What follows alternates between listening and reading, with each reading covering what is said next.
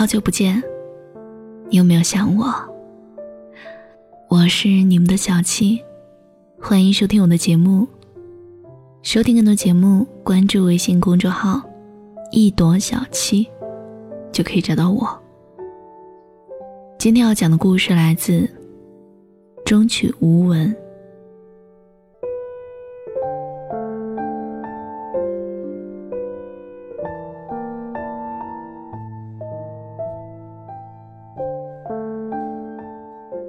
钱钟书在《围城》里说：“老年人恋爱，就像老房子着火，没得救。烧房子般的喜欢，大概就是不管你变成什么样的人，做了什么样的选择，我都待你始终如一。因为第一次见你的时候，我的心里已经炸成了烟花，需要用一生来打扫灰烬。”有一个真人秀节目叫做《一路上有你》。有一期节目请来了嘉宾张智霖还有袁咏仪。根据节目组安排，有一个环节呢是让张智霖留下遗言：假如你的生命只剩下二十四小时，你会做什么？又会对袁咏仪说什么？张智霖的最后一句话是。袁咏仪，你钱够不够用呢？你说够了，那我就安心了。当时看到这里，我在这一瞬间就流泪了，有点猝不及防。在社会态度中，钱是一个男人身份的象征，他愿意为你花钱，怕你钱不够用，说明他有诚意，对这段感情投资到底。读者上有一封情书，具体内容忘得差不多了，有一句话记得很深刻，甜到现在。如果生命是一场寻宝之旅，最终我就会把你拖到上帝面前，说：“找到了这个。”《射雕英雄传》里有一个情节，江南七怪在知道黄蓉是黄药师的女儿后。就说她是小妖女，要求郭靖跟她断绝关系。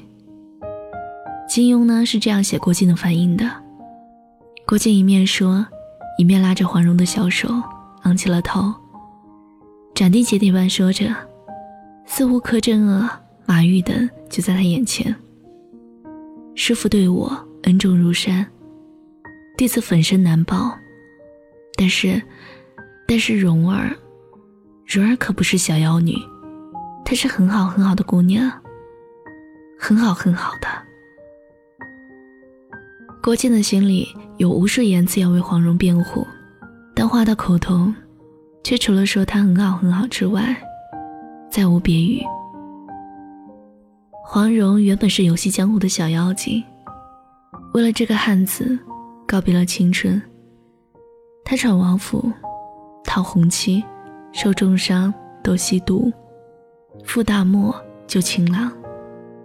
最终，驻守襄阳，以身殉国，成为后辈小生口中的传说。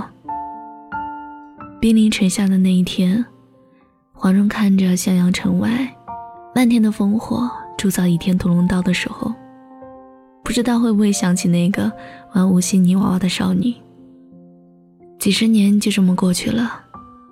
靖哥哥还在，真好。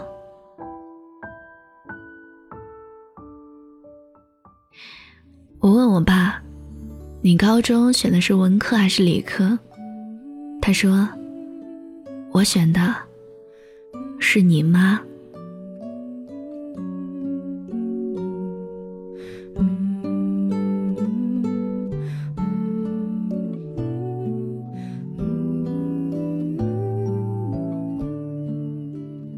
抗美援朝战争结束以后，有一次，周恩来在新六所办了一夜工，天亮时走出了楼门，轻轻地发出惊喜之声：“哦，下雪了。”他面对漫天风雪，对身边的人吩咐道：“给大姐打个电话，请她来一下，我有事情要跟她说。”所有人都猜测，总理一定是有很重要的工作，赶紧往家联系。邓颖超估计是有急事儿，匆匆赶来新六所。他进门就问：“什么事儿啊，恩来？”周恩来穿上他那件海军呢大衣，一边走一边说：“出去说。”我们边走边说：“到底是什么事儿啊？”邓颖超的声音不知不觉变得柔丝如水。请你来踏雪。天空飘来五个字儿，在空气里凝结成了雾气，极尽温柔。这以后，邓颖超就有了去新六所踏雪散步的嗜好。我相信，邓颖超每年冬天在新六所踏雪赏景的时候，周恩来一定会在他心头明光闪烁，紧紧伴着他。无意中看到陶行知先生结婚证书上的证词，突然就想要结婚了。天也欢喜，地也欢喜，人也欢喜。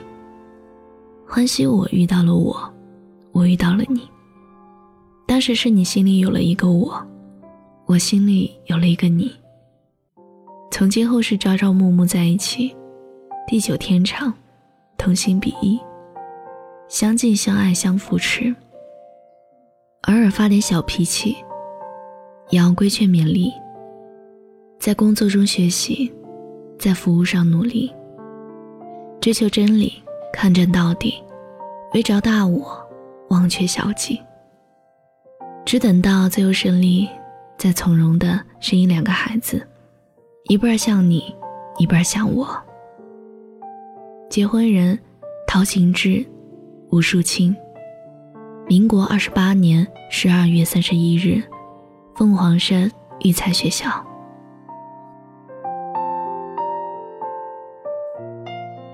陕北的歌有很多词都很露骨，比如那一句“白花花的大腿，水灵灵的臂，这么好的地方留不住你。”有一次我又听到一句“一碗碗水来一碗碗米，面对面睡觉还想着你”，突然就愣住了。